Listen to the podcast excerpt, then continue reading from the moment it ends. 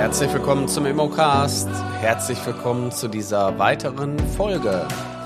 Ja, wir sind im Dezember und machen so ein bisschen Grundlagenthema und häufig wird mir die Frage gestellt, Carsten, muss man als Makler eigentlich für irgendwas haften? Und die Frage kann ich ganz klar mit Ja beantworten. Ja, du musst als Makler für gewisse Dinge haften und die Themen sprechen wir jetzt mal durch. Also wofür, wofür muss ein Immobilienmakler eigentlich haften und was muss man bei der Vermittlung von Immobilien alles beachten? Ja, mein Name ist Carsten Frick. Ich bin selber auch Immobilienmakler und Dozent an einem Bildungsinstitut und habe über die Jahre hinweg auch mein eigenes Bildungsinstitut gegründet. Wir haben bei uns im Unternehmen mittlerweile vier tolle Dozenten, die euch dabei begleiten, erfolgreiche Makler und Maklerinnen zu werden. Mittlerweile haben wir sehr viele Frauen auch in unserer Ausbildung, was auch immer sehr schön ist, weil auch die können das alles schaffen. Auch als Solo-Selbstständige kriegen die es mega gut hin. So, wer haftet eigentlich bei der Maklerkundenberatung? Worauf muss ich achten? Ähm, generell kann man erstmal sagen, häufig wird eure Provision strittig gemacht. Also der Käufer oder Verkäufer will am Ende über eure Provision handeln, der will die vielleicht sogar gar nicht bezahlen und äh, ja, hat im Endeffekt dann vielleicht auch Gründe, die man jetzt natürlich schwer in dieser Folge auch zusammenfassen kann. Aber es sind häufig mal Themen, wo vielleicht euer Kunde nicht ganz so zufrieden ist mit eurer Arbeit, die ihr so abgeleistet habt. So. Ja, oftmals ähm, ist natürlich auch die Angst vorm Scheitern ein Thema, wo eure, ja, wo ihr selber so ein bisschen auch Hemmnisse habt und sagt, naja, ich möchte erst perfekt sein, wenn ich irgendwie anfange. Also man muss schon hier genau hingucken. Ja, prinzipiell ähm, kann man seine Provision verwirken, also so ist der richtige Begriff, wenn man das Neutralitätsprinzip nicht einhält. Also ihr müsst als Makler zwischen den Parteien, ihr müsst neutral bleiben, ihr müsst, ähm, ja, ihr müsst, dürft halt nicht parteiisch sein, dass ihr den Preis hochtreibt oder den Preis für die Käuferseite irgendwie eklatant nach unten zieht. So, das heißt, ihr müsst immer quasi wichtige Informationen auch weiterleiten an den Kunden, ja. Bedeutet, ähm, wenn ihr zum Beispiel auch Informationen für eure Wertermittlung irgendwo herzieht, dann kann ich euch nur empfehlen, benennt einfach die Quellen, wo ihr die Informationen her habt dann gibt es auch in der Regel keine Probleme. Grundsätzlich kann man sagen, der BGH hat irgendwann mal entschieden, der Makler muss eigentlich gar nicht so viel recherchieren. Er ist für die Vermittlung der Immobilien zuständig, aber für die korrekten Daten muss man dann doch was tun, ja. Und ähm, wenn zum Beispiel für euch als da draußen als Makler oder Maklerin klar wird, dass ihr mit falschen Daten unterwegs seid, dass sich vielleicht die Wohnfläche verändert hat, dass irgendwelche ja, Baujahre sich verändern, weil ihr in der Immobilie seid und stellt plötzlich fest, die Heizung ist doch zehn Jahre älter als gedacht, dann müsst ihr diese Informationen natürlich weitertragen, weil ihr sonst falsche Angaben macht. So, und bei falschen Angaben könnte man dann irgendwann sagen, Mensch, der Makler hat mir gesagt, dass die Kündigungsfrist des Mieters nur drei Monate sind. Aber eigentlich ist die Kündigungsfrist neun Monate. Dann haben wir eine falsche Angabe. Und das kommt dann eventuell, weil ihr die Kündigungsfrist nicht äh, beachtet habt oder habt da nicht reingeguckt oder vielleicht gab es sogar ein Wohnrecht auf Lebenszeit, was nicht im Grundbuch eingetragen ist, sondern über einen Mietvertrag geregelt ist, privatrechtlich. So, und das sind natürlich Themen, wenn Kunden das kaufen, dann wollen die am Ende jemanden an den Pranger stellen. Und das wäre ja schlimm, wenn ihr das seid. Grundsätzlich für den Haftungsfall kann ich jedem hier von dem Podcast nur empfehlen, bitte holt euch eine Vermögensschadenshaftpflichtversicherung. Ich habe die in 13 Jahren einmal benötigt, weil tatsächlich ein Schaden entstanden ist durch eine Falschberatung.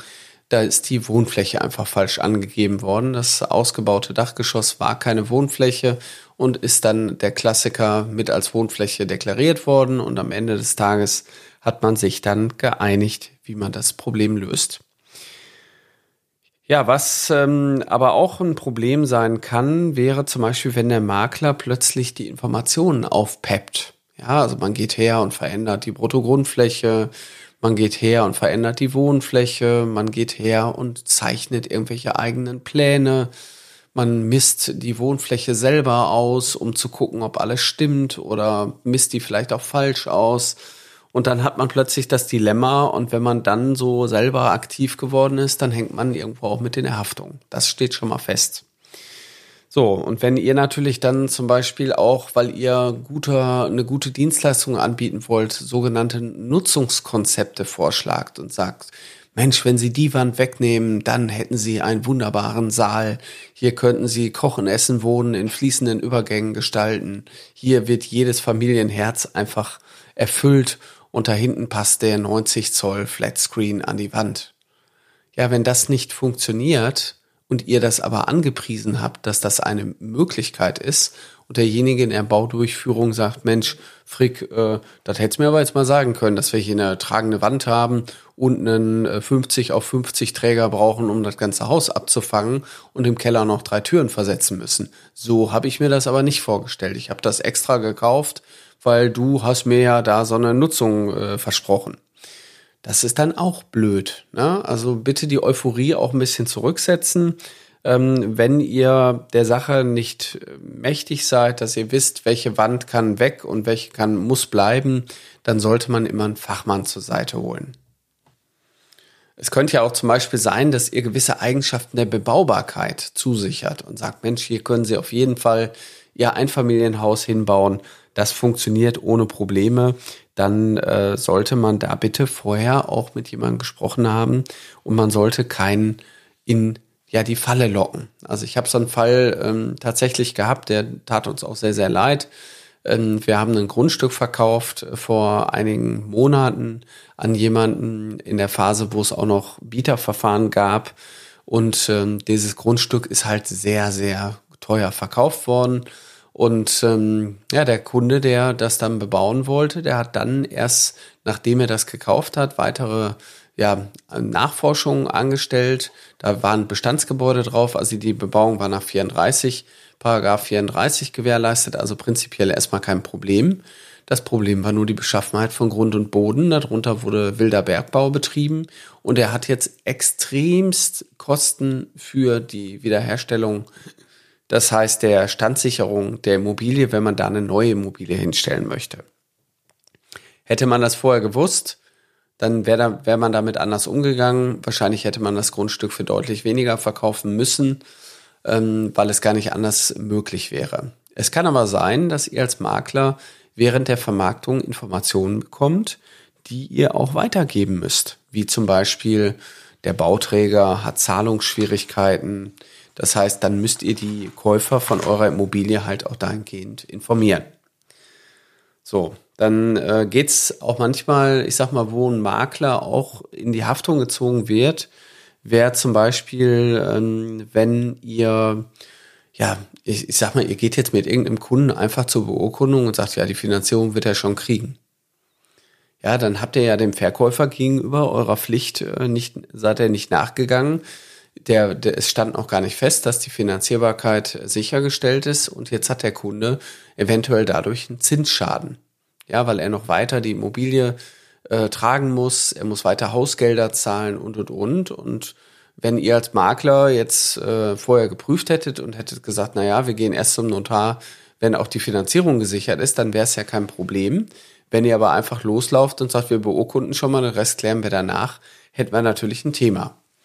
Genauso kann es auch sein, dass ihr als Makler mit einem viel zu hohen Preis am Markt geht. Das so nach dem Motto, ja, das hätte ja der Makler wissen müssen. Der Makler hat den Preis vorgeschlagen. Deswegen sind wir jetzt hier schon im achten Monat in der Vermarktung.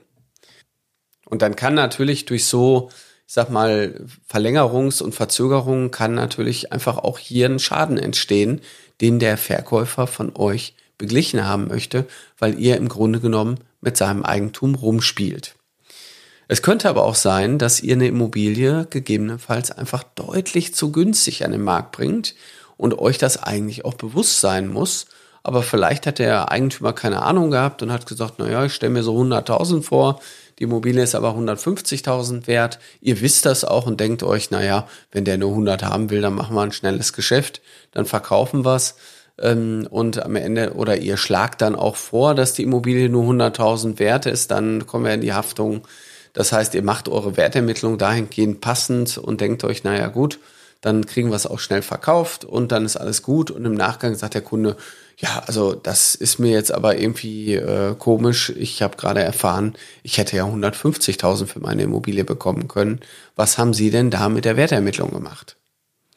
So, und dann möchtet ihr in dem Moment eine Versicherung haben. Das schwöre ich euch. Und damit so Fälle nicht eintreten, die treten in der Regel auch sehr, sehr selten ein, ähm, ist natürlich das, was euch schützt, ist eure Bildung. Ja, ihr solltet einfach Zeit und Geld in eure Bildung investieren und in, in euer Training. Das heißt, gerade am Anfang, ich kann nicht alles wissen, um perfekt zu sein am Markt. Und wenn ich etwas nicht weiß, dann muss ich vielleicht auch sagen, tut mir leid, das weiß ich noch nicht. Da kann ich Ihnen jetzt keine Auskunft zu geben, aber bitte keine Falschauskünfte. Also bitte nicht irgendwas herleiten von wegen, ja, die Wand kann weg und der Mieter, den kriegen Sie schnell raus. Da machen Sie sich mal keine Sorgen. Das kann gut gehen, es kann aber auch voll in die Hose gehen. Und damit das bei euch nicht passiert, möchte ich euch bitten, investiert doch einfach in eure Ausbildung, kommt in eure, kommt in unsere Elite-Ausbildung. Also wir machen wirklich ein halbes Jahr lang richtig viel Praxistraining mit euch.